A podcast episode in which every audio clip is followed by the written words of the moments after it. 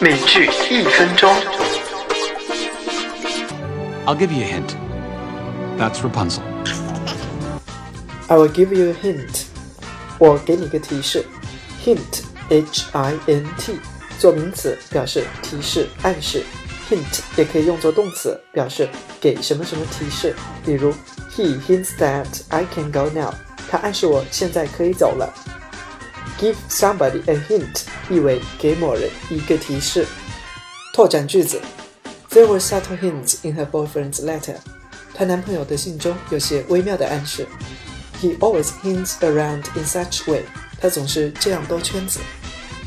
请回复你听到的英文短语或者句子，看是否学会了今天的表达。请微信关注“美剧百科”公众号，获取更多内容。